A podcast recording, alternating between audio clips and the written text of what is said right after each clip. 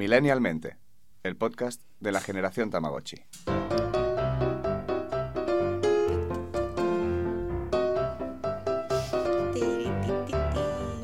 No te puedes callar, es que no puedes superior a ti.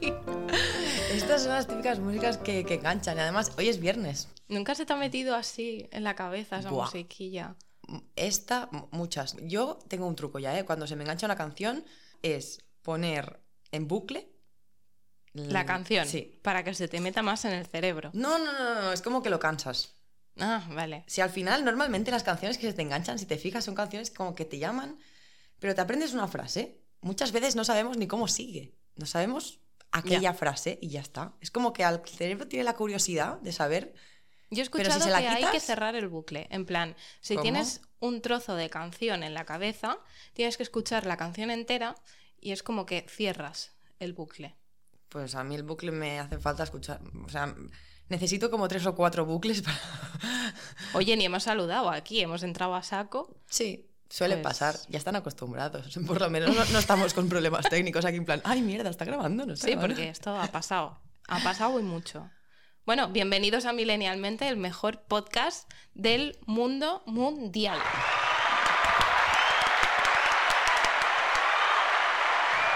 Algún día, algún día alguien dirá esto hacia nosotras. No seremos nosotras quien lo No, no tendremos que decirnos tendremos que- nosotras mismas, quieres decir, ¿no? Sí, exacto. ¿Qué tal, tía? Pues bien, pensando de que me voy a pedir la pizza. Yo no sé si te pasa, pero Ya los tienes viernes hambre. son O de sea, pizza. Son las cinco y media de la tarde. Hambre, hambre, no tengo. Hambre Pero es no tengo. viernes, es verdad, Pero es es viernes, viernes. Y es como, el vale, día- cheat meal, el día voy de a la pizza. pensar qué voy a comer. Sí. Yo, ah, hubo una época que mm, aborrecí la pizza porque era cada viernes, cada viernes, cada viernes. Y además me acuerdo perfectamente cuando empezaron a sacar las primeras, o sea, cuando sacaron las pizzas de microondas, que era como el boom. Porque, o sea, yo cuando era pequeña, comerte una pizza era, no tengo que ir a un restaurante. Cuando las hicieron precocinadas, Mm. cada puto viernes, una pizza. O sea, no me quejo, ¿eh? Porque me encantaba. Pero quiero decir, A ver, al final dices, "Mm, ya basta, por favor. no soy tan constante ni para eso. O sea, no me como sí. una pizza cada viernes. Pero sí que, sí que piensas, viernes es el día que apetece guarrear. Pizza, una hamburguesa, eh, Cu- Cualquier nachos, día es bueno, ¿eh? Para picante. guarrear. Me apetece picante Ah, los sí. viernes. Qué- uy, qué inesperado, fíjate. Estoy sorprendida. No, no, normalmente entre semana, pues como no como tantas salsas, pues no como picante. Pero ahora que llega ya más el fin de... Sí. Que por cierto, ahora me has hecho pensar que tú dices no soy tan constante. Y me acuerdo que mi madre, creo que todavía lo hace. Mi madre tiene como eh, el lunes se come lentejas, el martes, no mentira, se comía verdura. El martes se come, eh, yo qué sé, carne a plancha. Y era como, joder, esto parece el comedor del colegio, ¿sabes? Que, que siempre repites el menú. Y el menú está como muy claro, ¿no? Cada día lo que toca, Sí, sí, jueves sí. paella... Sí, exacto. No, la paella era el sábado. Bueno, sábado. Sí, sí, estaba todo muy estipulado por contrato. O sea, yo nací, me dieron un contrato y dijeron, mira, esto es lo que hay, puedes aceptar o eh, ir a que te adopten a, a otro sitio. Y dije, bueno, parece buena gente, pues voy a quedarme a ver qué se cuentan. Y bueno, no me ha ido mal. No ha ido mal, ¿no? No, son simpáticos. Con, el- con los años les coges cariño. Tía, pues yo para estas cosas, lo siento mucho, pero no, no me puedo quejar. Porque siempre he tenido una yaya que me cocina a menudo. Bueno, claro, pero es que cuando venía mi yaya a casa era... No, es que yo siempre he vivido con la yaya al lado, arriba, abajo. En- o sea, no la he tenido nunca demasiado lejos. Yo cuando venía mi yaya era como, ya, ya, me haces una fideuá, ya, ya, me haces croquetas. Y, y así todo el fin de semana. La tenía explotada, pobreta. Pues yo, yo no puedo decir nada porque yo sigo así.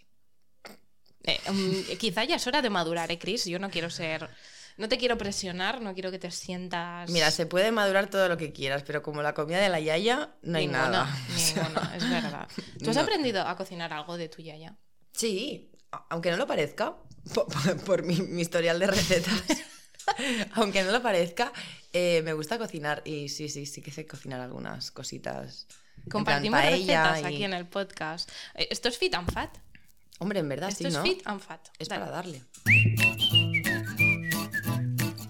Cocina con Millennialmente. Fit and fat. Creo que deberías empezar tú, porque la tuya seguro que va a ser fat por la cara que has puesto. Sí, correcto. Tengo una fat, fat, fat. Muy fat. Em, Sí, fat Vale. y fácil. Gracias. Vale. Para no me Venga. pongas esa cara de susto. Eh, vale, nuestra receta se va a hacer en el microondas. Empezamos mal. Vale. No, no es... Bueno, está bien, cocinar en el microondas es ok. Es súper práctico. La mía es peor que la tuya, seguro, ¿eh? Ahora que has dicho eso. Vale. Eh, cogemos un bol, un bol que sea apto para microondas, porque alguna vez he vi- em, en casa de mi abuela, alguna vez he cogido algún bol que tiene como una rebaba dorada o plateada, y eso cuando lo pones en el microondas, Explota. sí, vamos a decirlo así, se calienta Vale. mucho y se agrieta. Bueno, cogemos un bol y le metemos un poquito a, a ojo todo, ¿eh? No, no, Esto- ya esto no es te veo yo midiendo ahora los ingredientes. Un poquito de, de nata. Nata. Líquida. Sí, pero en lugar de cocinar, la de montar. Pero tú líquida igual, no pasa Vale. nada. Le ponemos un poco de sal y todo, y es la misma nata, lo que con un poquito más de materia grasa, con lo cual tiene un poco más como de cuerpo. Vale. Después le ponemos media cucharadita o así de maicena, un par de, de puñados buenos de, de mozzarella o del queso. Yo uso mozzarella porque como no me gusta otro queso, pues no salgo de ahí. Pero bueno, si os gusta algún otro queso, pues otro Vale. queso. Y un poquito de pimienta. Eso lo removemos muy bien, lo removemos muy bien y lo ponemos un minutito, sacamos, removemos otro minutito, en plan, a- hasta que vemos que el queso se está derritiendo uniforme ¿eh? y se está integrando bien con todo lo demás. Vale. Total, que tenemos una base de salsa carbonara hecha en tres minutos de reloj. ¿Pero qué mierda de salsa carbonara es esa? No, Sin bueno. cebolla, ni bacon, ni nada. A ver, a ver. El bacon tú te lo haces en la paella y tardas tres segundos. Todo tardas tres segundos. El rollo es manchar una paella con la salsa blanca, el queso. Eso es un rollo. Ya, y has Opción, dicho, pues bueno, lo haces la base. No, no, que yo lo hago así, hago la base de ¿En lo que serio? Sí, sí. Y luego ya le añado al champi, los champiñones y, y la. Champiñones. Sí, me gusta siempre ponerle un poquito de algún a trocitos y el bacon. Y todo esto en tres minutos al microondas. Bueno, no está mal. Puede no lo voy a peor. probar, no te voy a engañar. ¿Cómo que Pero- no? Pues te- un día te voy a hacer yo unos espaguetis a la carbonara. No, porque a... es que a mí el queso no me gusta. a mí tampoco, pero por queso, eso lo hago con mozzarella. Porque al mezclarse... Mozzarella, te ha quedado súper italiano. ¿A que sí? Muy bien. muy Vale, bien. va. A ver, tu receta, por favor. Vale, la mía, la mía es que, a ver, es rara, pero no es tan rara en realidad, es una receta muy fit. Eh, yo le llamo pescado con patatas al lavavajillas. Vale, pero... No, no, escúchame. Sorpréndeme. Vale, tú sabes que eh, hay tuppers que tienen como un agujerito, o sea, que quedan herméticos, tienen con una- como un agujerito. Sí. Pues coges uno de esos tuppers, ¿vale? Mm, Pero con el agujerito cerrado, ¿eh? Mm. No la liemos. Vale. Entonces pones un poquito de aceite, eh, dos rodajas de limón, pescado, el que quieras, eh, unas patatas y unas rodajitas de tomate. Lo metes en el tupper, lo tapas y mientras fregas los platos, tú puedes meter ese tupper en el lavavajillas y con la temperatura se va cociendo. Y yo estaba preocupada porque mi receta se tenía que hacer en un microondas. Por eso cuando has dicho microondas digo, bueno, pues Me lo estás diciendo. Mira, que sepas, que ¿Qué? sepas que lo voy a probar. Pruébalo. Lo voy a probar, lo voy a grabar, lo voy a grabar. Os lo vamos a subir a nuestro TikTok. Tiene- pero tiene que ser ¿A un lavavajillas de una hora. O sea, uno entero, no vale con un No, programa no, corto. yo te pongo el, el- Claro. el full a 70 grados. Es eh, un pescado al papillot al lavavajillas. Vale, ¿lo has probado? ¿Cómo sale? Bien, sale cocido. que no es broma, lo hice solo por, mm, por decir, ¿a que no hay huevos? Pues toma. Con un toque cítrico que flipa. Ah, por eso te dice que le pongas las rodajas de limón, porque así ya no notas cuando tiene gusto a, a limón, al limón del lavavajillas. Eh, lo, de, lo del ambientador de lavavajillas, soy una hater total, ¿eh? Odio los lavavajillas que huelen a, a limón o alguna cosa de esas. Luego es que no, no soy capaz de, de beber de un vaso que huela a eso. Mira, el lavavajillas es una cosa que al principio, bueno, al principio, yo qué sé, pues al principio de usarlo, pues lo típico que compras las cápsulas, ni las más caras, ni tampoco Mm. las más baratas, bueno, pues lo normalito. Ha llegado un punto que compro Ya no por caro. mierda. No, no, no, no, no, al contrario. La mejor de la mejor que encuentre. Ah, vale. Porque de verdad que es una, o sea, es una cosa que parece que no, pero luego divides a céntimos, a días, los céntimos que te ahorras al año. Eh, no, no, No merece na- la nadie pena. se muere. De verdad, ¿eh? Nada que ver. O sea, los platos relucientes, no hay fallo de error. No es eso que dices, uy, ha salido como sucio el platos. Está, ¿Te ha pagado una marca para decir eso? No, Te has no. quedado la pasta y no has querido compartir conmigo. De verdad Es que- que... no me han pagado una marca. Alucina. Y era súper pro, en plan, yo era pro, lo primero que pille me funciona, Claro. ya ves tú. Pues de verdad que se nota un montón. Yo no montón, compro, ¿eh? mm, es verdad que no compro malas marcas ¿eh? para estas cosas, pero porque a mí eh, de vez en cuando me gusta hacerme la, la señora mayor rica que va al súper y compra el papel de váter con triple capa y con suavidad y aromas de no sé qué, eh, comprar las servilletas más bonitas, o sea, de vez en cuando, no esto siempre. hoy en día está... es Y esto cuando digo, voy yo a comprar, Está el abasto, o sea, gracias a marcas blancas de primera calidad, te puedes limpiar el culo de con papel de váter de tres capas por el mismo precio que antes Ya. comprabas el... Pero no, ¿no tienes esa sensación cuando vas al súper y dices, hoy voy a comprar papel de váter del caro? No, es claro, que porque cuando va Cristian, compra del barato, evidentemente. Yo soy la que gasta más. No me pasa. Yo para las cosas soy muy, Yo muy sí. eficiente. En plan, Y para el jabón si del ese cuerpo. es el que me, me sirve y el que me funciona, mm, me, Sí, ¿para me da igual a- que... Sí, quiero decir, no. Ahora, con cosas que sí que me ha pasado que me doy cuenta que cuando a veces te das cuenta que lo barato sale caro, es con estas tonterías que te digo. Es decir, cojo una pastilla súper, súper, súper, súper barata y tengo que poner dos lavaplatos para que me desincruste la mierda. Bueno, desde aquí hacemos un llamamiento a las marcas de limpieza para que vengan a patrocinar el podcast. Vamos a- probarlo a fondo. Además, vivimos en un pueblo ¿Y qué Que eso tiene que signi- ver eso? ¿Cómo que se te tiene que ver eso? Que estamos... pregunto. Mira, yo acabo de barrer, fregar, pasar la aspiradora y está la rumba dando vueltas. Abro la ventana Ah, vale, vale. delante? Sí, claro. y, se entran llena todo de- hojas, las plumas de los pájaros del árbol de delante, eh, todo, o sea, todo lo que te puedas llegar a imaginar. Es verdad. En los pueblos se limpia más. Eso sí es verdad. Bueno, el polvo es constante. o sea, Sí, sí, sí, en cuanto a... Que vengo y de en primavera, ¿eh? en primavera, el polen, o sea, es No, no, las cosas están amarillas, pero de verdad, amarillas. Además, el día ese de primavera que llueve encima del amarillo, se queda pegado, incrustado. ¿Ves? Esos son Sí, problemas sí. de pueblo que yo no me Podríamos dado cuenta. hacer una, una sección de limpieza también, tranquilamente, tú y yo. Sí, yo, yo sobre todo. Con lo que me encanta a mí. Bueno, Me desestresa, pero ¿a ti te desestresa limpiar? no. A mí me estresa un montón. Me O sea, no- ni me desestresa ni me estresa. Es como, creo que es la, la cosa más aburrida del mundo. Ah. No me gusta. Sin embargo, eh, esto de mm, tener una habitación súper desordenada, sacarlo todo, volverlo a meter y dejarlo como nuevo, me encanta. Yo también.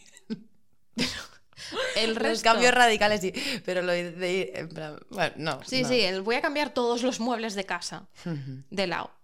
Porque claro, tampoco tenemos tanto No, no. dinero como para estar No, metidos... no, eso, eso me encanta. O sea, Eh, eso me- Uy, el teléfono.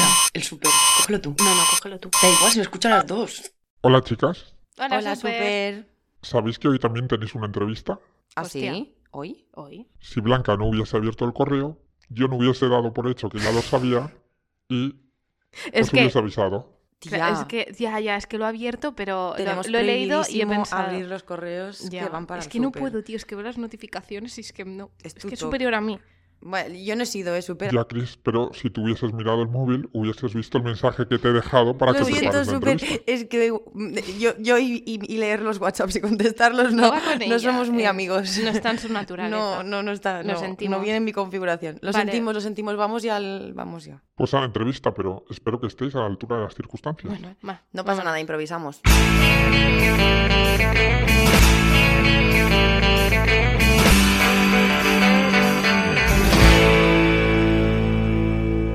Hoy tenemos con nosotras a la mejor waterpolista de Europa del año 2021. Ella es rubinenca, o sea que nos pilla cerquita de casa.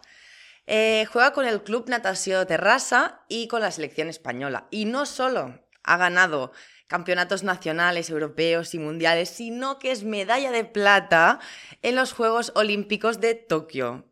Todo esto con solo 27 años. O sea, ¿qué te parece? Eh, pues que lo nuestro es traer gente al programa que nos deje en evidencia. O sea, Sí. es lo nuestro. Ya estamos acostumbradas. Que no- que nos ven por no todos pasa lados. nada.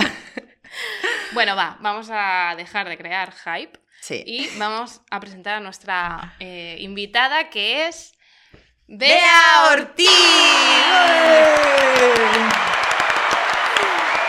¿Qué tal, Bea? Bienvenida. ¿Cómo estás? Hola, muchísimas gracias. Muchas gracias. Y, mejor, y después de vuestra presentación, muchísimo mejor. ¿Verdad? es que, mira, por lo menos subimos la moral. Oye, que yo no he dicho ninguna mentira. Yo me he No, no, limitado no, no, pero, a decir Lo lo, que que, hay. Sí. Eh, ¿Cómo se hace todo esto con 27 años? A ver.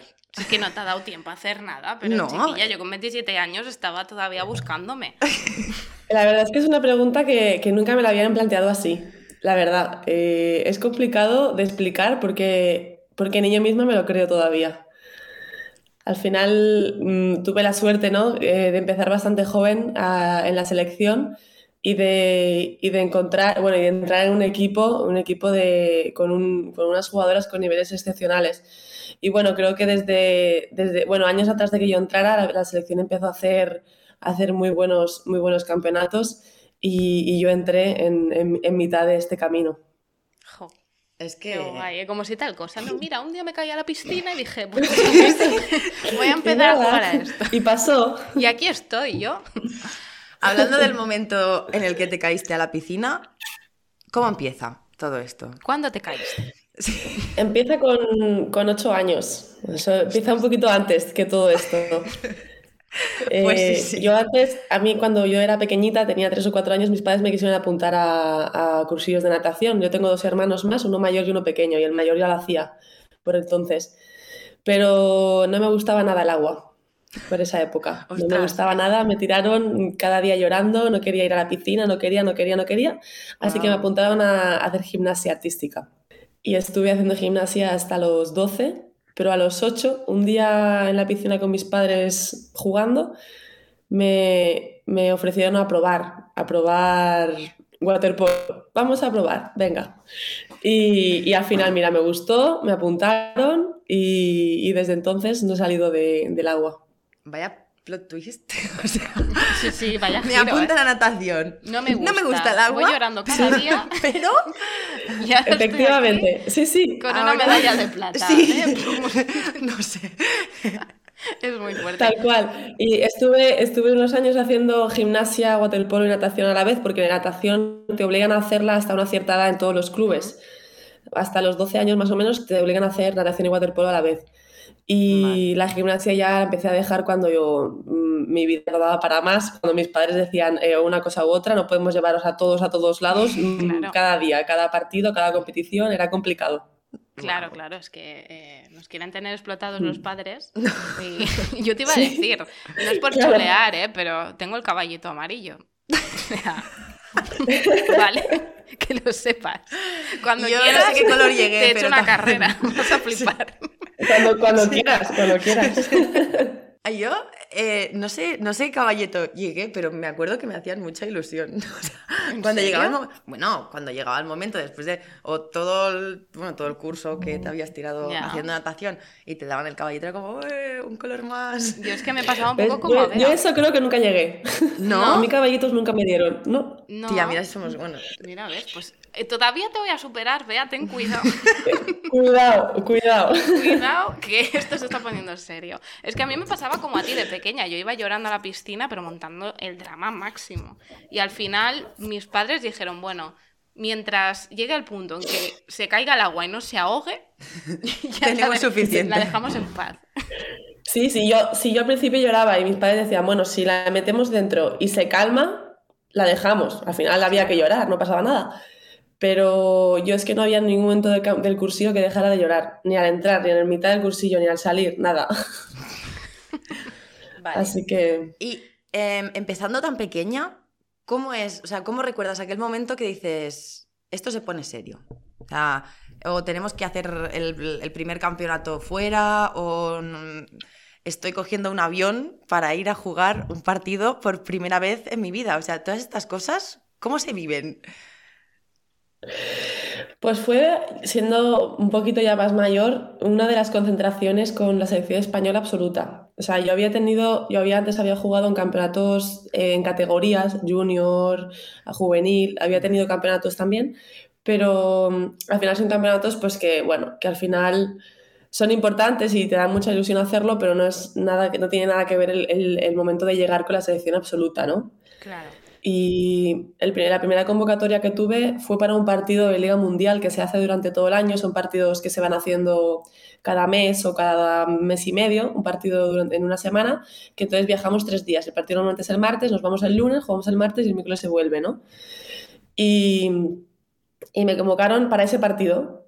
Sin haber, estaba en el club y me salió la, la convocatoria y estaba convocada para ese partido. Y claro, quedamos en el aeropuerto, nos íbamos a Rusia. Ostras.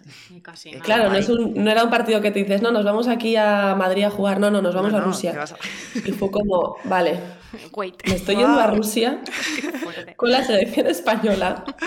Y ahí fue cuando empecé a decir, cuidado, Cuidado que la cosa se pone seria. cuidado. que esto va en serio. Claro. Sí, Porque claro, aparte de- del waterpolo, también lo estás compaginando con, con tus estudios. Sí, sí, la mayoría de, de las jugadoras, por no decirte el 92% de las jugadoras de selección, eh, casi todas estudiamos, eh, tenemos una carrera, la hemos acabado hace poco, bueno, dependiendo de la edad, claro, está, claro No, está, no pero hay mucha gente que tiene carreras, tiene másters. Mm, Al final, de esto no, tenemos claro que de esto no vamos a vivir, hayamos ganado lo que hayamos ganado, o sea, es imposible vivir de esto. Es, Jo, es qué imposible. bajona. Aunque gane, bueno, claro. Claro. Yo te Es iba a imposible. preguntar si era posible vivir de, de este deporte. Eh, ¿Qué carrera has estudiado? Solo por ya Yo, curiosidad. estudié, yo empecé a estudiar periodismo. Periodismo.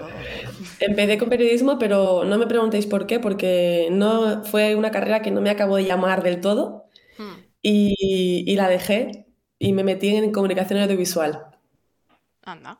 Mal mejor. Tampoco me fui muy lejos de periodismo, pero No, me metí en pero comunicación bueno, eso- y la acabé en junio pasado. Ah, muy bien. O sea, ya eres Mm. graduada. ya, está, graduada, Sí. Está muy bien, ¿eh? Jolín. Sí, sí, la acabé, bueno, la acabé, tardé muchos más años que de lo, de lo que se tarda normalmente, pero bueno, al final, por unas cosas u otras, al final el deporte no nos deja llevar una vida normal en ese sentido, ¿no? Entonces hay que cogerse menos asignaturas, hacer más años de carrera, pero bueno, al final, poco a poco nos, nos las vamos sacando, lo vamos teniendo.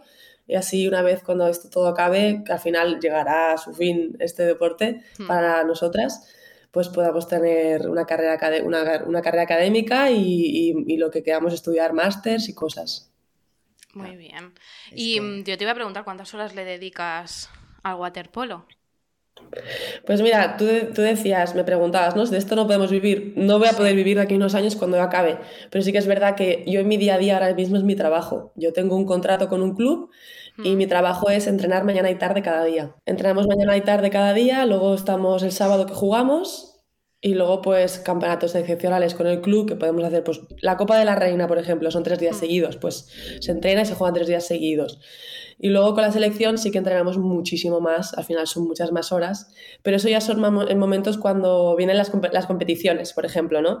Que suelen ser en verano. Pues si tenemos la competición en julio, nos concentramos una vez acaba la liga aquí con el club y estamos igual cuatro meses. Este verano ha sido más largo, hemos estado casi cinco meses y medio con la selección y ha sido muy duro porque son muchas horas y, hemos emp- y empalmamos con el club luego. Fue complicado, pero tuvimos dos campeonatos este verano y fue bastante complicado. Pero bueno, las horas más o menos en el club suelen ser cinco, cinco y poco, dependiendo del, del día, del entreno, de todo. Y con la selección han llegado a ser hasta más de ocho. Ostras, vale, una jornada laboral nadando. Nadando. Mm, Y Sí. entrenando a nivel. ¿Las rampas bien por eso? Sí, sí, el cuerpo se acostumbra, no le queda otra. Sí, ¿no? Pues sí, porque es que al final dices, bueno. ¡Wow! em, Y tú decir, eh, cuando, cuando, como cuando dices que con la selección es más, es más Duro, intenso, sí. es porque al final, eh, bueno, comprimís, antes de, de- Sí. comprimís todo el, el entreno en, en ese periodo, ¿no? Antes, Sí, exacto. antes de- En el club, por ejemplo, nosotros, si la semana, pues de lunes a viernes, nosotros, entrenamos para el partido del sábado, digamos, ¿no? Tenemos Vale. cinco días para un partido que es el del sábado. En cambio, con la selección, cuando nos vamos a jugar un campeonato, son siete partidos distintos o ocho partidos, dependiendo del campeonato. Vale. Entonces, tenemos que entrenar esos meses para que realmente solo sabes cuatro partidos, que son los partidos de grupo, porque después depende, depende de la clasificación que tengas, pues no sabes con quién te va a tocar, ni con quién te puedes cruzar. Ah, claro. Sabes que son equipos ya más igualados, porque solo pasan los que quedan por arriba De cada uno. y te lo puedes, puedes un poco deducir cuál te toca, pero claro, entrenas sabiendo cuáles son los partidos de grupo solo. Claro. Y cuando decías antes del waterpolo no se puede vivir, pero entiendo que dedicándole tantas horas algo cobráis, ¿no? Porque si no sería Sí, como- es sí, que sí, si no ya cobrar como- cobramos, pero te aseguro que no está pagado, ¿eh? Ya, ya, ya, claro. para nada. O sea, no lo suficiente como para vivir, pero que a- algunas recompensas recibís. Sí, alguna nosotros manera. tenemos, pues lo que te digo, ¿no? Con los clubes tenemos, cada uno tiene su contrato, Mm. un contrato que te aseguro que es muy parecido al de cualquier persona Cualquier que me encuentro por la calle, un contrato normal y corriente. Luego sí que es verdad que con la selección recibimos una cantidad de dinero que se llama, la beca- se llama una beca ADO, Mm. que eso va, va variando, eh, varía según, pues según el año, según el resultado que hagamos, según el, que- el dinero que den a esa beca, y claro, esa beca se, re- se reparte entre casi 15 jugadoras, o sea, al final, Ah, Es vale, una vale. beca. Vale, O sea vale, que es a repartir entre A todas las que. entre todas, al final al campeonato vamos 13 solo, solo, solo juegan 13, pero si al final, al último día se quedan uno o dos fuera, esa gente también recibe beca. Entonces Vale. se reparte entre más personas que, so- que el equipo que del equipo somos. Entonces, claro, es una beca pues que está bien porque la recibes una vez al año, Mm. pero tampoco es una cantidad Que digas, extrema, bueno, va, pues ¿sabes? ya está, ya este año lo tengo hecho. Claro. Que no podrías, no podrías vivir con eso tampoco, ni, que- ni que quisieras, Ni que o sea, es imposible. Entonces, sí que tenemos pues esa beca que recibimos una vez al año, te seguro que es una vez al año, que es como la recibes y dices, muy bien, genial. Sí. Te alegra el momento, es la paga extra de Navidad. Sí, está luego- bien, sí, al final es, pero ni, ni mucho menos si- sirve para, para poder vivir. No tenemos esa suerte a nivel, el, el waterpolo no tiene esa suerte como el fútbol o el básquet, todos estos deportes tan, que tanto se ve. Claro, que tienen más visibilidad. Eso sí. Sí. Y bueno, eh, has dicho que este verano habéis, ha sido un verano intenso, pues de casi cinco meses y medio, pero ha tenido su recompensa, ¿no? En Sí, los sí, campeonatos europeos. Sí, la verdad que también ha sido un verano muy duro psicológicamente, tengo que decirlo, Sí. porque este año la liga quiso acabar antes porque había un campeonato en mayo. Es decir, la liga empezaba en septiembre y teóricamente en abril acababa, Vale. porque cuando normalmente la liga suele acabar como en junio, ¿vale? En junio. Pues este año la acabaron antes porque había campeonato en mayo. Cuando estábamos a punto, cuando estábamos en enero o en febrero, se dijo que el- ese campeonato de mayo se aplazaba a julio. Quería decir que la liga ya se iba a acabar en mayo porque ya no se podían cambiar nada, ya, ya habíamos empezado a jugar y estaba a la mitad, pero que al acabar la liga tendríamos más meses para preparar el campeonato. Ostras. como... Eso se traduce en mucho más entreno. Claro, mucho más de lo que podría haber habido si la liga se hubiera quedado igual. Claro. Sí, Entonces, en mayo, a finales de abril, ya nos fuimos a jugar una, bueno, una, la World League que se llama, que es un campeonato que hacen antes de todos los campeonatos. Nos fuimos a Tenerife a jugar en abril. Una vez acabamos en abril, mayo, junio, julio, agosto, septiembre, que fue el último campeonato. Muchos meses ahí para. Dios. Sí, Por eso es- nos dieron, nos dieron dos, una semanita y media en julio, más o menos, que sí que estuvo muy bien porque desconectas una semana y media, pero claro, tienes la cabeza pensando en que tienes que volver. Al final No, no, no, te Claro, acabas, no te da tiempo. no acabas de desconectar del todo. Y tuvimos mundial en julio, que salió bastante mal, nos salió bastante mal el mundial, perdimos en cuartos con Estados Unidos y nos quedamos fuera de las medallas. Y fue un mundial que nos costó bastante asimilar a todas. Al volver a casa fue duro. Y más sabiendo que teníamos que, haber- que teníamos que volver a entrenar para otro campeonato que teníamos en septiembre. En septiembre. Era como, Wow. está costando. No, está saliendo no nos están saliendo las cosas, estamos entrenando miles de horas, estamos entrenando como, como nadie, nos estamos muriendo y encima no salen los resultados. Era como, estaba, Claro, claro. estaba siendo duro. Ahí la, la automotivación supongo que es importante, ¿no? ¿Cómo, cómo trabajáis eso? Sí, y, y es peligrosa la autoexigencia. Igual que es Claro. Claro, importante sí, la, sí. Ah, es muy peligrosa. Y entonces, nada, al final volvimos un poco de las vacaciones y, y nos, nos apoyamos mucho entre todas. La verdad es que sí que después del, Eu- del Mundial ya veníamos todas. Sí que nos- la parte positiva que sacamos fue, si hubiéramos perdido ese Mundial y después no hubiera habido campeonato, Hmm. hubiera sido más duro esperar un año entero hasta el siguiente a verano volver a saborear el... para poder la- sacarte la espinita clavada. Sí. Sí. No, que no tener una segunda oportunidad para poder hacer un buen campeonato, ¿no? Entonces llegamos al europeo en septiembre y, y no nos no queríamos, vamos, perder ni a las canicas. Dijimos, aquí no nos gana ni Dios. Nos ganó Italia en un partido de grupos y dijimos, vale, el último partido que perdemos. Se acabó, ¿eh? Y así fue. Y ya, Y, y ya está, ¿no? manos a la obra. Y así fue. Y no nos ganó nadie más. Y ya pues campeonas de Europa este verano otra vez. Wow. Qué guay. Vale, y una vez ya tienes asimilado que eres campeona de Europa, mundial, todo, ¿cómo es ese momento, que creo que en tu caso fue en Río, eh, que coges y ves tu nombre en las listas para ir a los Juegos Olímpicos? Sí, sí, fue en Río. Pues ese verano, mira, pues creo que me acuerdo del momento. Ese verano habíamos jugado un europeo en, en enero de 2016. Habíamos jugado un preolímpico en mayo, creo que era, o en abril, no me acuerdo exactamente. Y las listas de esos dos campeonatos habían variado en los dos campeonatos. Ninguna había sido la misma.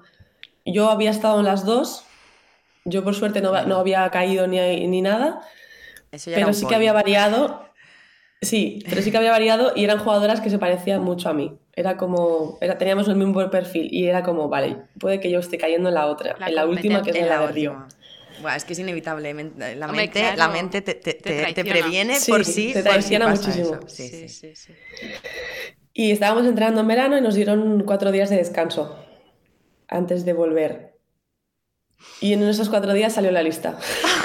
¿Pudiste dormir esos cuatro días? no, ¿verdad? No, cabrones. me fui, al, me fui al pueblo, me fui al pueblo a descansar, creo que iba con, no me acuerdo con quién iba, con mis padres, creo. Y estaba en el coche volviendo ya a casa y empiezan a mandarme un montón de WhatsApp. Estaba con el móvil en el coche y empiezo a recibir un montón de WhatsApp. Y yo empiezo a recibir, ¿Qué empiezo a recibir, ¿Qué empiezo a recibir. Me meto, me meto en un grupo, la lista. Digo, me busco, me busco y digo, no, no te creo. Y claro, con mis padres le dije, eh, Eh, claro, es que estoy en la lista, ¿sabes? Fue como, Qué fuerte. no me lo acabo de creer. Qué fuerte, qué fuerte. Sí, ¿Y tus sí. padres qué? Fue muy fuerte, la verdad. Mis padres, bueno, han hecho, vamos, de todo por mí. Claro, es que detrás de un deportista siempre hay unos padres que sacrifican mucho, ¿eh? Mucho Sí, tiempo muchísimo. para Y llevar- sufren mucho. y, Y, muy sufren implica- mucho, es lo que claro. decir, y muy implicados tanto a nivel como a nivel de que es sentimental con la competición, con el equipo, con el- las compañeras, con todo el mundo. Yo creo que al final eh, tenéis Sí, como una mini sobre- familia. y sobre ¿no? todo también a nivel, o sea, yo no sé, yo por ejemplo, al nivel que nosotras entrenamos y el nivel que nosotras nos, nos llegamos a poner, según qué días, hay días que entro por la puerta, que llevo ocho horas y media de entreno, eh, entras por la puerta y lo último que te apetece es, eh, no me, hola, no me hables. Claro. Hola, ¿qué tal? No, no quiero hablar con nadie. Claro que al final, lógicamente, ni ellos tienen la culpa, ni, No, mi no. familia, ni mis hermanos tienen la culpa, ni nadie tiene la culpa, nadie. Pero a veces es inevitable llegar a casa y no tener ganas ni de hablar con la pared, ¿no? Es como, hola, ¿qué tal? Dejadme Una mierda, no sé qué. Y, y irte a la habitación. Claro, yo en ese momento estoy caliente, estoy enfadada y no tengo ganas de hablar con nadie, pero yo luego fríamente lo pienso y digo, mis padres que me están viendo sufrir Claro. por estar entrenando. Después, cuando te ven ganar y te ven su vida ahí, al final, tiene que ser también para ellos, pues, Es, es un logro también para ellos. Sí, sí, sí. Claro, claro, yo no tengo hijos y cuando los tenga supongo que ya lo veré y todo esto, pero Claro. supongo que es algo que... Lo sufres. que es inevitable tienes que sentir, sí. sí, sí. ¿Y, y tus padres son así como...? Porque hay padres que son competitivos con, con los hijos, en plan... Vamos, o sea que si ganas lo dan todo y si pierdes es como... hmm. Ah, de los, que, No. de los que chillan desde la grada Sí, o de sí, los que no, ¿no? De los que se quedan afónicos. No, no, la verdad es que no. Mira, yo de hecho estuve... Yo soy rubinenca, como habéis dicho, Sí. y yo estuve jugando en Rubí hasta los 20, 20 años, hasta los 21, que me fichó el Sabadell que estuve en Sabadell tres años y luego me fichó el Tarrasa. Pues en Rubí, eh, durante todos los años que yo he estado jugando, o casi todos, mi padre ha sido mi de- el delegado del equipo. Ah, Ostras. vale, que ya estaba O sea, mi padre estaba sentado en el banquillo O sea, lo- y ahí sentadito. Y sí que es verdad que jamás he tenido que decirle nunca nada, de salir del partido o ir en el mismo coche porque me llevaba él, al final íbamos los dos juntos a todos lados siempre. claro, claro. Eh, jamás me ha dicho nunca nada, ni he tenido que decirle, papá, no quiero, que, no quiero escucharte decirle nada, nunca, nunca, jamás. Y mi entrenador a mí me ha gritado, me ha sacado del agua cuando lo he hecho mal, eh, y mi padre no le quedaba otra que, que- que cerrar la boca y, y, esta- y seguir viéndolo. Al final me trataba a mí como trataba a las demás, o sea, eso, eso Claro. era así. Eso se Y, y mi padre en ese sentido, la verdad es que ningún problema. Y mi madre, mm, sí, pues sí que se pone la grasa, se pone muy nerviosa y todo, pero jamás le he visto gritar. Ni al entrenador, ni al árbitro, ni a un jugador, ni a mí, ni nada, nunca.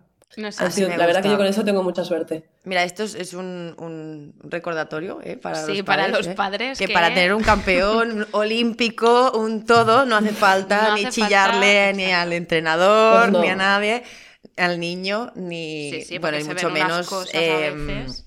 algunos espectáculos Sí. que tenemos. De hecho, nosotros hemos visto muchas cosas allí en waterpolo y de hecho mi padre, si no ha sido de delegado, mi delegado de equipo, a veces ha sido delegado de campo. O sea, cuando jugaban mis hermanos también a veces, como ya había algún otro delegado, pues se ponía delegado de campo, que es que es el que, por ejemplo, está en la piscina y que tiene que vigilar pues que a la grada no se le vaya la pinza, si, alguna, si necesita algo los árbitros, pues mi padre es el como el delegado de campo era ese, ¿no? Digamos. Y a veces eh, había un partido tan intenso y la gente se ponía a gritar desde la grada, se ponía a insultar al árbitro, se ponía más agresivo, el árbitro iba mi padre y mi padre era la gente, quien tenía que sacar a esa gente de la grada. Ostras. Y, yo Claro. me, y yo me acuerdo un día que, mm, volviendo de un partido de mi hermano, que pasó eso en un partido de mi hermano, y mi, hermano mi padre era delegado de campo, yo le dije a mi padre, menos mal que, tú- que no sois así, digo, porque si lo fuerais, no os dejaría que vinierais a verme ningún partido nunca jamás en la claro. vida. Y mi padre me dijo, pero si ya sabes cómo somos, si es que encima me he jugado los tres, mis hermanos hemos jugado los tres, mis, han tenido que ver tres partidos cada semana, incluso más, porque hemos jugado en diferentes categorías. Vamos, que el O sea, waterpolo imagínate. en tu casa. eh, No se habla de otra eh, cosa. Sí, no, pero quiero decir No, no, que está implicada claro, toda la claro. familia, que, que, que todo el mundo sabe de lo que va, que, que Sí. es una Pero implicación. eso mola, ¿no? exacto. Poder, o sea, poder compartirlo porque a veces cuando haces un deporte y hablas con tus padres y a lo mejor pues a nivel técnico no están tan puestos, pues es cuando te entiendes como muy guay, ¿no? Sí, y a ver, y lógicamente que mis padres no, no lo han jugado, o sea, nosotros no jugamos porque mis padres lo hayan jugado, simplemente pues porque en Rubí se hacía y lo probamos y ya está. Y lógicamente que hay cosas del juego pues que se les pueden escapar un poco más a mis padres. Sí, bueno. Después, incluso después de tantos años, De porque tanto- las normas sí. también van cambiando, porque no sé qué, no sé cuántos. Y, pero bueno, se les, se les explica un poco, o cuando yo voy a ver un partido de mi hermano, me pongo con mi madre, mi madre me va preguntando, yo le voy explicando, y mi madre es como, bueno, es que no es lo mismo ver un partido a tu lado que ver un partido al lado de un padre que no tiene ni idea, ¿sabes? Claro, Ah, claro, claro. total. Y mm, volviendo un poco al tema de las Olimpiadas, una cosa que a mí me pica mucho la curiosidad. O sea, estas. Hay A como ver. muchos mitos, ¿no? Eh, bueno, pues eh, en las ciudades deportivas, ¿no? Eh, eso es el cachondeo que pintan muchos, en plan, no, si nos lo pasamos genial, somos todos deportistas, quedamos. Eh, también hay el. Bueno, eh, se hizo una estadística de cuántos preservativos se usaron durante las Olimpiadas en la ciudad deportiva. Eh, ¿Este cachondeo es así? ¿O realmente estáis nerviosos, súper concentrados? ¿Qué hay de verdad, qué hay de mito en todo esto?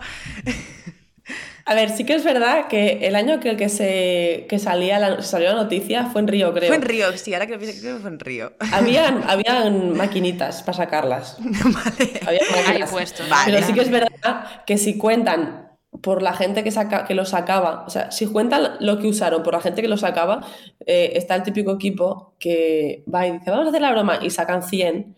Igual esos 100 lo ne- no, ni, es que ni lo van a usar, solo para hacer la bromita y llevárselos. No, no se ¿Sabes da lo que te quiero decir? Entonces, Vale. claro, Vale. estoy segura que no se usaron tantos como, Como- la o gente sea, decía. todo eran Como Fantasmeo. decía la estadística. Fantasmeo total. No, pero o sea, al final piensa que las Olimpiadas duran un, pues digamos que tienen un, un- un tiempo, ¿no? Duran hasta de este día hasta este día. Esos días no están todos los equipos sin todos los deportistas, porque hay muchos deportistas que empiezan este día, pero acaban este, hay deportistas que empiezan este y acaban este, y hay, deporti- y hay deportes como los deportes de equipo, que como el waterpolo, el básquet, el fútbol, que son, de- son Ujú. campeonatos que son ultra largos, somos los pringados que vamos el primer día y nos vamos en los, los últimos. Eso sí que es verdad. Vale. Pero nosotros vemos pasar a muchísima gente. Y claro, mm, hay gente, por ejemplo, que viene, compite cuatro días y se va. Y ha estado ¿Sabes? solo cuatro días en las Olimpiadas. O sea, él ya ha hecho su faena Sí, y adeu. Claro, claro, exacto. Ha estado cuatro o cinco días en las Olimpiadas y se ha ido. Nosotros nos pasamos 20 o 22. Porque Vale. nosotros jugamos un día sí, un día no. O sea, Ah, vale. Hace, encima sois el los día que residentes jugamos, allí. el día que no jugamos, juegan los chicos y, el día, y así, nos intercalamos con los chicos. Entonces, claro, es difícil el mangoneo ese que dices. Es complicado cuando estás compitiendo, porque al final no, estás, no deja de estar en unas Olimpiadas. ¿Que, quiere, que, los, ¿Que los hay? Seguro que los hay, porque no todos los equipos llegan arriba, no todos los equipos tienen el nivel para competir por unas medallas, no a todos los equipos les importan lo mismo las Olimpiadas, entonces, lógicamente que lo habrá. Vale. Pero yo tengo que decirte que en España, no. Os comportáis. A pesar de la fama si que lo- tenemos a pesar en de la fama, final, cuando se acaban, los, ca- se acaban los partidos, se acaba la competición, que ahí ya pues tienes dos o tres, si tienes un par de días de, antes de irte, que no los tienes, igual tienes uno como mucho, Hmm. tampoco te da tiempo a mucho, la verdad. Bueno, Bueno, pues eh, vamos a. nos poner- vamos a tener que creer su, su versión de que no, que los españoles, eh, estando con gente de todo el mundo, pero los españoles se portan muy bien. Tenemos, Eh, tenemos la que no, que también nos gusta mucho la fiesta, claro está. No, pero claro, sí que es verdad no. que en España, por ejemplo, en la mayoría de los equipos hay mucho nivel. Entonces sí que es cierto que... mm, que por cuando otras cuando, cosas. estás, cuando estás allí porque realmente estás optando a, a- a una medalla, Exacto. Es que la las motivación y, y la, y la concentración no es la misma que un equipo que ha venido y sabe que quizá, pues bueno, no y te digo una cosa, que llegas a cuartos de final y pierdes el partido y no optas a nada, ahí no te niego que lo vaya a ver, aunque Sí, estés aún aún ahí- compitiendo. sí, da igual. Sí, es como, he ganado un cubata. He perdido dos cubatas. De hecho, me he ganado cuatro. Sí, eso es otra cosa ya. Pero Exacto. bueno, va, para no ir alargando mucho más, eh, vamos a pasar a la, a la ronda final de, De preguntas preguntas. rápidas. Y te hacemos una. No, no, te hacemos una rondita de preguntas rápidas y tú, Vale. lo primero que, que se te Sí, ocurra. tú disparas. Venga. Vale, primera pregunta. ¿Con qué canción te vienes arribísima si te la ponen en una fiesta? Mira, pues te voy a decir una que tengo en la mente porque fue la última fiesta que me pusieron en el campeonato, de hecho, eh, que se llama la de Pepas, puede ser que se llama. Sí, sí, sí, ¿Ah? esta es nueva. Pepas. Pepas de agua para Esa. Ah, vale, Pues se llama las Pepas, ¿en serio? Sí, se llama así, tal cual. La primera canción que me pusieron después de quedar subcampeona olímpica en Tokio. Vale, ¿Ves? O sea, entonces a partir de ahora esa son esas canción... canciones que quedan la y que cuando, la, cuando te la pongan, no la he escuchado. te vendrás arriba sí o sí. ¿No la habías escuchado todavía? No la- en ese momento no la había escuchado todavía. Y llegamos a la habitación, nos la ponen. Uy, eso es que la- entrenas no sé- mucho, no sé mucho. quién la ¿eh? puso. Y claro, y te vienes muy arriba con esa canción. No sé si la habéis sí, escuchado. sí, sí, sí, claro, sí, sí. Vamos. Vale. Y ahora, ahora vamos a cualquier lado, te la ponen y es como. uff, te Vale. máximo. Es el yo quiero bailar toda la noche. Y encima de los asocia- 2000, asociada a un momentazo como, como los Claro, tiene días claro, asociado. claro, vamos. no. Sí, si ya te vienes arriba solo con la canción, pues imagínate. Sí. Vale, va, disparo la siguiente. Eh, ¿Cuál era tu Venga. merienda de bollería industrial favorita? Uf, estoy entre el donut de chocolate, el donut de chocolate y el croissant de chocolate blanco. Mm, Uy. Difícil. Difícil elección. Bueno, puedes elegir las Los, dos. los turnaba. ¿Ves? Pues Está bien tener. los dos, lo aceptamos Claro. como una pregunta. Sí, Se puede sí, tener sí. dos favoritos, ¿no? Claro. Hay que repartir. Eh, ¿Cuál era tu serie favorita de tu, de tu adolescencia? Ostras. Si te quedaba Pues- tiempo para mirar series, sí, claro, pero es claro. que igual nos hemos venido arriba aquí. No, pero buah, estoy pensando, pues no sé, no sabría decirte una hora. Pues veía Los Serrano, me gustaba ver. Ay, lo serrano. Es muy Estás bueno. no estás. Sí, sí, sí. Sí, por ejemplo. Vale. Ahora mismo no sabría decirte otra. Porque Los Simpsons no vale, claro. Si no es esa, ¿eh? No, los Simpsons Bueno, no, los Simpson vale, súper válido. O Pues sea, entonces soy- es esa, soy vamos, súper ante todo. fanática de los Súper Simpsons. válida. sí. ¿Lo sigues viendo a día de hoy? Sí, Yo también. algún día sí. Vale. Repetidos y re repetidos. Y repetido, sí, sí. Da igual. Incluso hasta los nuevos en Disney, que lo Sí, ponen ahora. Yo, yo también. Soy una friki. Sí, sí somos. Vale, va. Eh, ¿Cuál es tu helado favorito? De stracciatella y vainilla. Que el de stracciatella me encanta, precisamente. ¿Te gusta la stracciatella? Sí, Es que me no le gusta, me gusta gusta. nada. Me Eh, gusta o sea, mucho que me guste un helado, pero precisamente el de stracciatella Estoy impresionada. tiene algo que, no sé, a quién no gusta un helado de stracciatella. Yo creo que le gusta Yo, pero el yo Claro, yo, me yo me lo pregunto, mira, yo también soy muy especialita, ¿eh? Para así. Sí, para el dulce y todo, y pues vainilla. pues mira. Eh, ¿Cuál era tu juego favorito de pequeña? Yo jugaba mucho en casa al Monopoly. Al Monopoly o a otro que, se- que era de hacer, de comprar edificios y cosas, pero no me acuerdo cómo se llama. El hotel, que, tenías que montar como los hotelitos así, ser. ponerlos en el... Sí, sí, sí, sí, sí, sí. sí, sí. O sea, hay otro juego en el que te puedo desmantelar y me acabo de enterar. Dudo que me ganes jugando. Eh, soy muy buena, lo veremos. Ya lo veremos, ya. Eh, ¿Dónde te ves en 10 años? Siendo directora de cine.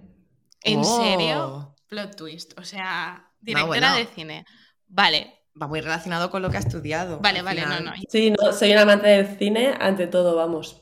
Desarrolla esto. ¿Cuáles son tus proyectos? Uy, acabas de que ahora ya acabas de en el corazón de Blanca.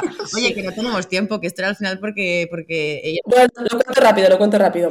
Yo, yo he sido siempre una amante del cine, ¿vale? Y empecé, bueno, cuando me metí periodismo, también porque me gustaba todo esto de la tele, no sé qué, no sé cuántos, pero una de las ideas también era estudiar algo relacionado con el cine.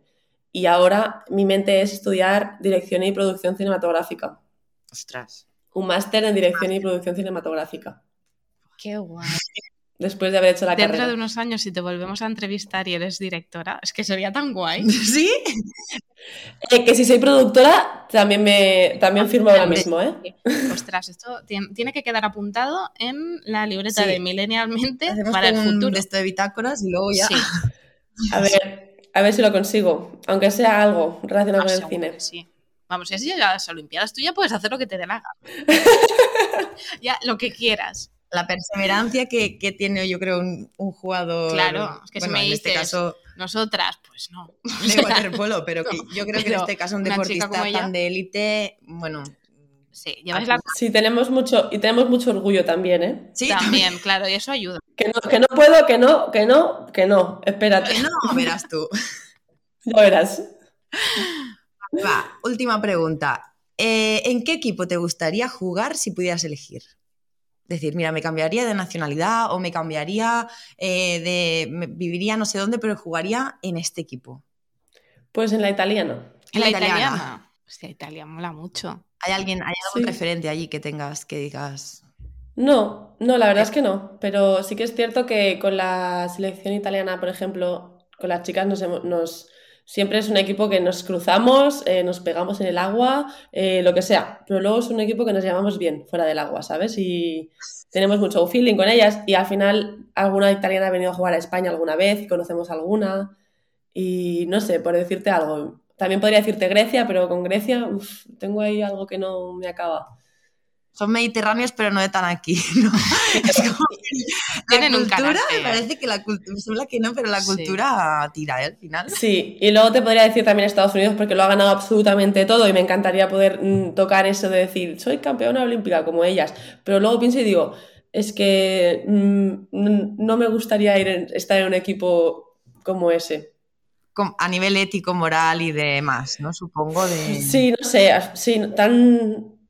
Es que al final son, son, son un equipo que es que les ves y es que lo ganan todo, o sea, es que te da rabia de verles de, porque lo ganan siempre todo, entrenan todo a la perfección a- y a veces pienso y digo, eso al final psicológicamente tiene que ser Agotador. durísimo, Y la presión pero también. de- durísimo. Sí, entonces no sé si me gustaría llegar a ese punto. Bueno, Italia está bien. Dejémoslo ahí, que además se come muy bien. Come genial. Se come muy bien, es verdad. Ya empezaremos a verte, no te preocupes. Una Sí, sí. me parece genial. que nos queda aquí pendientes. Una es cuando seas directora que vuelvas. Venga, me parece bien. La otra, una carrera en la piscina para que me humilles. También me parece bien. He humillado a una campeona olímpica. Sí. Es el sueño de mi vida. Me ha ganado Me parece bien. Esa me la apunto yo también. Y la Vale. tercera es ir a Italia a verte cuando vayas a jugar allí. Cuando juguéis con las italianas y así después, cuando Claro. ya haya acabado todo y no tengáis ninguna preocupación, Exacto. pues Venimos, hablamos Nos con el vamos todas de súper, juerga. le decimos, oye, súper, que hemos quedado con Bea, es un viaje de trabajo. Que nos vamos de cena, que nos tenemos que tomar unas cervecitas y... que ya vayamos a Italia y Sí. es tema de trabajo súper. Ahora, lo- ahora lo hablamos con él. Queda apuntado. Pues bueno, Bea, un millón de gracias. Te A deseamos toda la mundo. Ya te iremos siguiendo en las redes a ver qué vas haciendo. Y, y bueno, nada más que aquí tienes tu casa para cuando quieras volver. Muchísimas No gracias. te queremos robar más tiempo, Sí. que seguro que tienes que ir a seguir con tus entrenos. Seguiría, eh, seguiría con vosotras un rato, eh, pero tengo, tengo un bebé. Bueno, no pasa nada. La próxima vez lo hacemos con unas cervecitas, Me tranquilamente. parece genial. Está de Es vacaciones o cuando, cuando Claro. tengas de verdad un break que digas estoy desconectada, Claro. nos vemos. Hacemos una más larga con una cervecita, me parece genial. Muy bien. Bueno, pues muchísimas gracias, ¿eh? Muchas A ti, gracias. muchos a ti. besitos. Besitos. Adiós, gracias. Adiós. Bueno, tía, después de esta entrevista yo quiero hacer una cosa que tengo muchas ganas de hacer. ¿El qué? ¿Qué Ir al quieres? confesionario. Vamos a llamarlo. Sí, ¿no? ¿Super? Hola Blanca, hola Cris. Hola. Queremos entrar al confesionario. Por Pues fin. entrad. ¿La puerta? Está cerrada. Ah, os abro. Todavía no. No, No. no, va. ¿Ahora? Ahora, Ahora gracias. sí, merci, super.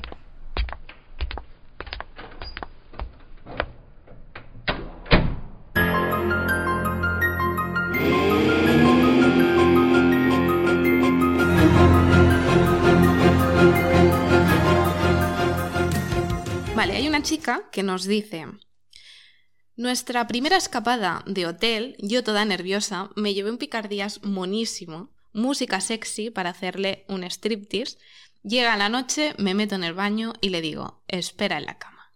Cuando salí, cinco minutos después, se había quedado frito. vale, y ahora continúa. Llevamos ocho años juntos y un niño. Oh. Aún se lo sigo echando en cara. En su defensa diré que hace y siempre ha hecho de turno de noche. Claro. Ah, bueno. A día de hoy se sigue durmiendo con mucha facilidad en cualquier sitio. He aquí mi aportación para la segunda temporada. Os echo de menos. Ay, qué muchas gracias, qué guay. Gracias. Eh, jo, una cita desastrosa, pero con buen final. Como un final, esto pues acaba con un bebé, es que es maravilloso. Jo, es muy guay. Además, todo el, rato que ella debería haber estado pensando los días de antes, ¿qué me pongo? Esto me queda Ya, bien. todo súper Esto me queda divino. Eligiendo y, sí, música. cuando salga voy a hacer así, así, ¿sabes? Es como algo. Y de repente sales. Fine, fine, Fail. vale. Vale. Cita desastrosa, pero bueno, mira, la primera que vemos con buen final. Sí, ¿eh? sí, con sí, muy, muy buen bien. final. Qué guay. Vale, vamos con el siguiente. Bueno, pues os cuento un poco lo que, lo que me pasó a mí que hace unos años hablando por Tinder con un chico, llevaba hablando con él unas semanas, eh, pues quedé con él y después de estar unas semanas hablando de pues, temas banales, y gustos personales y tal, tampoco, tampoco mucho más, quedamos y resulta que era, se presenta con una chica que no sabía quién era, era bastante mayor y, y el chico se me sienta, vamos a llamarle Javier, por ejemplo, y me dice, me dice, bueno, igual te resulta esto un poco raro, pero, pero mi madre tal, y es que, pues, es mi mejor amiga y me gusta que, que ella tiene muy buen ojo para los chicos y tal. Y me gusta que cuando voy a quedar con alguien, pues, como que me dé el visto bueno y tal. Entonces, no sé, me parecía raro, pero resulta que se quedó toda la cita. Estuvimos, pues, no sé, hora y media, lo que sea, pues hablando. Y yo ya, Qué cómodo. no sé, estaba muy incómodo, la verdad. La conversación fue bien, al final la madre súper maja, pero era muy incómodo. Yo ya no sabía si. Yo ya no sabía si iba a ser. eh, o sea, si, si iba a querer echar también el ojo más allá o no más allá o qué.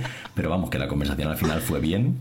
eh, bastante raro todo, pero la chica era súper maja, la madre, y no sé, no, se quedó en anécdota. Después le llamó a una amiga, o sea, mi amiga me hizo la salvación porque le, le dije como que me llamara para poder escaparme de ahí y tal, pero, pero vamos, que no sé, fue muy raro y no me ha vuelto a pasar y espero que no me vuelva a pasar porque ya vas predispuesto a, a que vaya todo mal. Y bueno, un saludo a Cris y Blanca y, muchas gracias por, por seleccionarme entre los finalistas. Bueno, esto es eh, la típica llamada de emergencia de Rescátame. eh, y dime que se ha muerto alguien, por favor. Pues sí, sí, totalmente. Eh, no sé si. ¿Tú lo has hecho alguna vez? Yo. No, no, es que yo he tenido muy pocas citas así. Yo una vez, no, no, no en una cita, en cualquier sitio. Yo una vez me descargué una aplicación que era para eso, que tú le ¿De dabas a un botón falsas? y te autollamaba por si alguna vez. Y realmente no la usé nunca, ¿eh? pero me hizo gracia cuando la vi. Dije, ostras, esto quizá algún día te saca de algún apuro, ¿sabes? Hostia, pues no, no, no, no he tenido la ocasión nunca. Y Pero referente al tema de la madre, eh, muy fuerte. O sea, muy fuerte que tú te vayas a una cita con alguien que has conocido en Tinder eh, y te aparezca con la madre porque. No, porque mi madre tiene muy buen ojo para los chicos y así me da el visto bueno. Mm, no Eh, sé. No. error. Comodidad, cero. Total, total. Súper incómodo. Ya puede ser súper maja la madre, la mejor No, amiga no, no. del mundo, pero. Y bueno. además, la madre, o sea, ¿cómo se le ocurre? No, no, yo voy a ¿En qué acompañarte. Sí, lo ve súper lógico y lo ve normal y dices, sí, claro, cariño, Sí, ya te claro, acompaño a tu pues cita de. Tinder ¿Cómo a no te ver. voy a acompañar yo? Oye, quizás una madre de estas que le mete miedo a, lo- a la gente O en de la estas- cabeza. De, no. Yo te acompaño a ver si va a ser un, a ver si va a ser un, un- un loco o un colgado. No, o de las que quiere casar a su hijo y no sabe cómo. Ya, de, de esto busca esposa, Claro, ¿no? granjero busca esposas, es lo mismo. Eh, Mm, puede bueno. ser, puede ser. Bueno, eh, entendemos que, que fue una cita súper, súper incómoda. Traumáticas y más, Sí, ¿no? Y no me imagino, yo no me Sí. imagino tiene una cita, una primera cita con la madre ahí delante. No. No, no sé en qué momento se les vieron que eso era buena idea. No. Vale, el siguiente oyente no nos ha hecho un audio, pero nos ha enviado la historia escrita. Voy a leerla. Un tímido. Nos dice, cuando era joven me lié una noche con dos chicas y eran primas y acabamos los tres en la cama. Hostia. El problema es que por querer hacerme el chulito acabé sangrando por la pi No. y sin poder haber disfrutado de las dos chicas. Pero, un momento, ¿eh? Ya Es está, que- no nos cuenta nada más. Vale, a vale. diferencia de- de- de- del anterior participante, no nos da más detalles. Vale, yo una cosa, ¿eh? Es que el, el pito de los hombres es algo que mm, me fascina, pero hasta el día de hoy nunca había escuchado que eso pudiera sangrar. ¿Cómo puede sangrar? O sea, Yo creo que ¿hablamos de una herida yo- o...? Sí, Claro. yo me imagino más un problema con, con la piel, con el frenillo, como le llamen, que no, no, no me imagino tampoco saliendo un, No, claro, es que... un aspersor de Ojo, sangre, porque ¿no? si no, No. de lo mirar ves al médico, Sí, ¿sabes? Mírate la próstata. Pero que ya sabemos que es una prueba que a los hombres nos gusta. No nos gusta. Haceros la prueba de la próstata, Pero es importante necesaria. que o a partir de los mm, No sé, 45 a los sí. hay que mirarse la No os próstata, preocupéis, chicos. millennials, que cuando empiece a tocar ya os avisaremos. Vale, vamos al siguiente. Pues mi primera experiencia fue muy fea. Un chico joven que luego me dijo que tenía algunas enfermedades sexuales y yo no entendí por qué me lo dijo. Hombre, obviamente, pues hija, pues Para te lo avisar. tendrá que decir. Sí, Mi segunda experiencia fue de pajiamigos. Pajiamigos, literal, ¿eh? Sí, y he sí. escrito mal, pero así. Y aunque lo, y lo tengo como cole... Es que no estoy entendiendo esto muy sí, bien. ¿eh? Su Vale, segunda experiencia es fue de pajiamigos, en plan, nos hacemos una paja entre amigos. Todos juntos. Sí. y aún lo tengo como colega. Nos dice como, puntu, como puntualización, ¿sabes? Supongo que eso une para siempre, ¿no? Supongo. Pero, a ver, yo no me veo la tesitura de quedar. Tú imagínate, quedamos para masturbarnos, Chris. Oye, es una cosa muy de chicos, yo creo. Yo, Yo yo- creo yo que no lo sí. veo.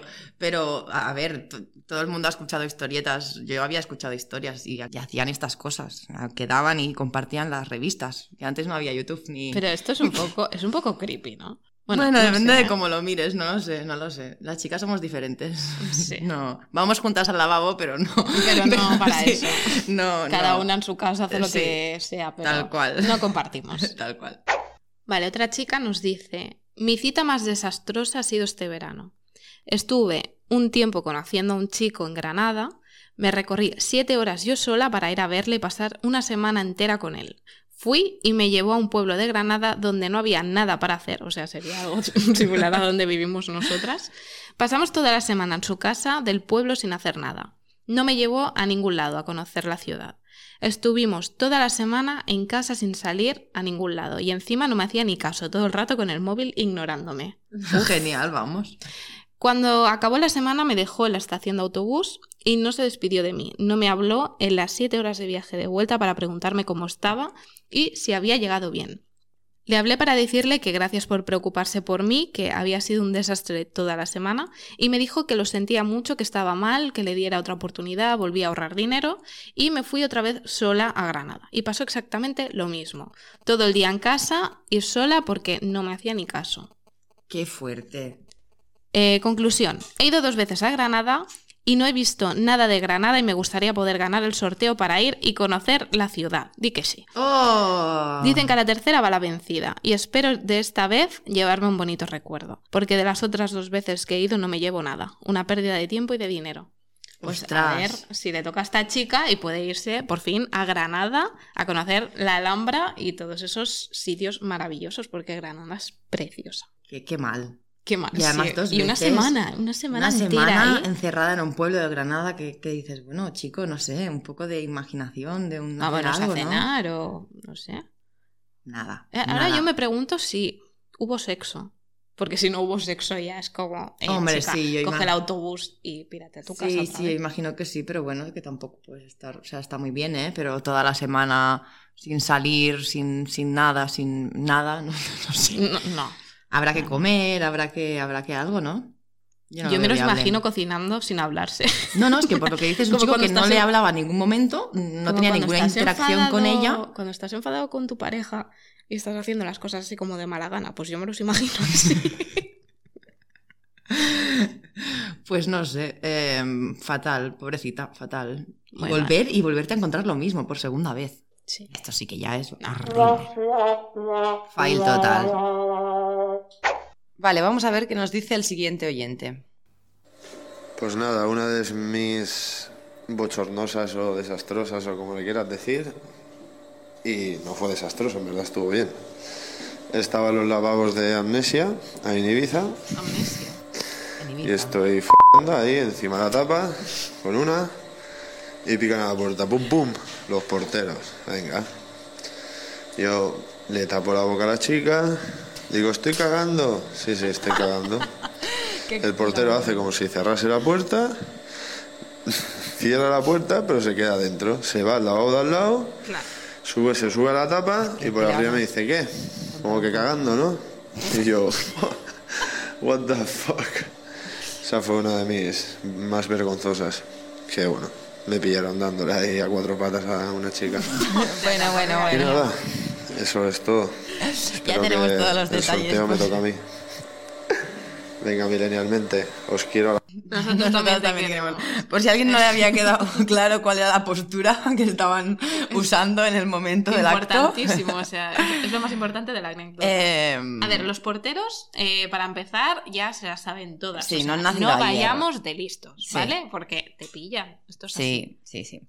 Y por otra parte, bueno, el momento al final, Pero dentro ¿quién de lo que estoy ca- cagando? O sea, ¿Sabes? En plan, eh, ¿está ocupado? No sé, sé un poco más, pero si das tanto detalle es que ya es como blanco y en botella, ¿sabes? No sé, yo creo que lo dices en una medida desesperada de pensar, bueno, si digo algo que puede parecer más escatológico o más vergonzoso, quizá. Igual ¿Tú no habías va. hecho nunca eso en el cole, que tenías muchas ganas de ir al lavabo y piensas, como diga que tengo pipi no me van a dejar, pero si digo que tengo la regla, Ah, sí, yo Voy a ir Pero yo directa. eh, la regla Era la como he una usado como pa- para todo. era una, era una manera de decir, eh, bueno, pues... Necesito ir sí o sí. Y ya si te veía con un Tampax o una compresa en la mano, ya apaga y vámonos. Ya era como, ves, ves, ves, ves. Que me parece bien, pero que yo ahora lo pienso y alguna vez me he aprovechado de esta situación. Yo siempre, para hacer para no hacer gimnasia, a mí no, eh, esto para no me gustaba hacer, a mí me gustaba hacer gim- De hecho, me, me- Yo no. me- Educación física lo odiaba. Muchas veces odiaba que me viniera la regla justamente un día que tenía que hacer algo guay. En plan, no sé, eh, hacemos partidos o hacemos algo que Pero me porque a gustaba ti te mucho. gustaba el fútbol, y- correr y esas cosas. Sí, el tío. fútbol no tanto, pero el básquet y lo que era Mm. volei o cuando hacíamos hockey. Yo no, yo era un Jugar a matar. ¿No habías jugado el juego ese de matar? Sí. Que eran dos campos. Mm. O al pichi. O con- bueno, que era como una especie de volei, en béisbol. Sí, que sí, sí, bases. béisbol. Eso me encantaba a mí. Eso O sea, era muy todos guay. los juegos de equipo así de competición, pero en grupitos. Yo la única encantaba. vez que. bueno, la única vez, las únicas veces que yo hacía gimnasia era cuando hacíamos algo artístico, en plan, pues, gimnasia artística, volteretas, el flick-flack y todas esas cosas que a mí me gustaban. eh, cuando jugábamos a, a béisbol, que me gustaba mucho. Y cuando jugábamos a matar. No, cuando jugábamos a matar no, porque es que yo y la- las pelotas y yo no nos llevamos bien. Matar Y era las muy guay. tampoco. Además, No, porque la gente va a malas. claro, es que tenías que... Bueno, es que si encima cuando se la tirabas te la cogía, el muerto eras tú. Tenías que conseguir darle Sí. y que el otro que no te la cogiera. O sea, Claro, darle y que claro. la pelota No, no, rebotara. yo siempre he huido de las pelotas, no me gustan las A mí me gustaba cuando me mataban, o sea, si me, si me mataban la primera y me enviaban al otro campo, que entonces me la podían pasar. Ah, sí, que te podías a- salvar. ahí ya, alguna vez habíamos hecho en plan estrategia con unos amigos y era como que me maten primera, yo me voy y ya me la pasáis todo el rato Sí. y si hacemos, nos mareamos. O sea, Se nota que no tenemos ni puta idea del tema del amor porque hemos desviado el tema totalmente. ¿En qué momento hemos acabado de gimnasia rítmica No después de escuchar lo que nos habían enviado de, de Ibiza? Eh, Esto es el confesionario del Estamos amor. divagando como siempre, no pasa nada. Y Están además que somos acostumbrados. dos personas que tema de ligar y todo esto, pues estamos... Estamos un poco o sea, oxidadas. ¿Quién peor que nosotras para dar consejos? Hace más de 10 años que no, no ligamos. Yo no sabría ligar ahora. que no, sabrías ligar. No, o sea, no sabría cómo entrarle a un chico que me guste eh, si estuviera soltera y fuera allí, yo qué sé, rollo, en una fiesta, ¿no? Te gusta un chico, lo típico, ¿qué le dices? Hola, normal. En plan, yo empezaría a hablar con él como, cual- como cualquier otra persona normal. Eh, vale, vamos a simular esto. Yo soy un chico que te gusta. Nada, sería muy normal y muy cordial. O sea, o ¿Qué te gusta, o si ya está hablando. O sea, no, sin más. o sea, es que normalmente, si ya, si de alguna manera me he fijado en alguien, no, no es porque me haya gustado a nivel físico solamente, es porque lo he escuchado hablar, o me gusta. O sea, que me primero haya es gustado algún tema, algo que persona está. y luego Claro, yo creo que nunca en mi vida. A ver, hace mucho que no, pero No, no, yo yo, creo que tampoco, nunca eh. en mi vida me ha gustado nadie que cojas y digas, no lo conozco de nada y me. De hecho, a mí me han gustado chicos, por no conocerlos, o sea, por la vergüenza de, de entrar, bueno, de entrar, Sí, no sí, sé qué sí. es, que no me gusta la, la palabra Decir nada. entrarle a nadie, pero por, por la cosa esa de, de no acercarme, eh, he pasado de ellos olímpicamente. Y a lo mejor podría haber pasado algo, pero yo no Pues sirvo no, no. para esto. Claro, tú imagínate en los lavabos de una discoteca. No, no, ese no era el amor de su vida. Está Eh, claro no, que no. está claro. Es de estas historias que probablemente no, no- no se acuerde ni esté con la chica ya, ni sepa quién es. No, no, no, no, seguro. Vale, si te acuerdas de su nombre, nos lo tienes que enviar por comentarios, ¿vale? Venga. Es un plus. Bueno, pues hasta aquí el capítulo de hoy. Ya está, otro capítulo Se más. acabó. Qué guay, me encantan esto de las entrevistas, eh, tía. Es muy guay. Eh, verdad es que sí. todos, todos, todas, todes, como queréis que os llame, me da igual. Os obligo ahora mismo a ir a. Instagram. Sí, por favor. Y a seguirnos, ¿eh? Milenialmente con doble L y barra baja al final. Exacto. Por favor. Y nada más, muchas gracias por escucharnos. Y hasta la próxima.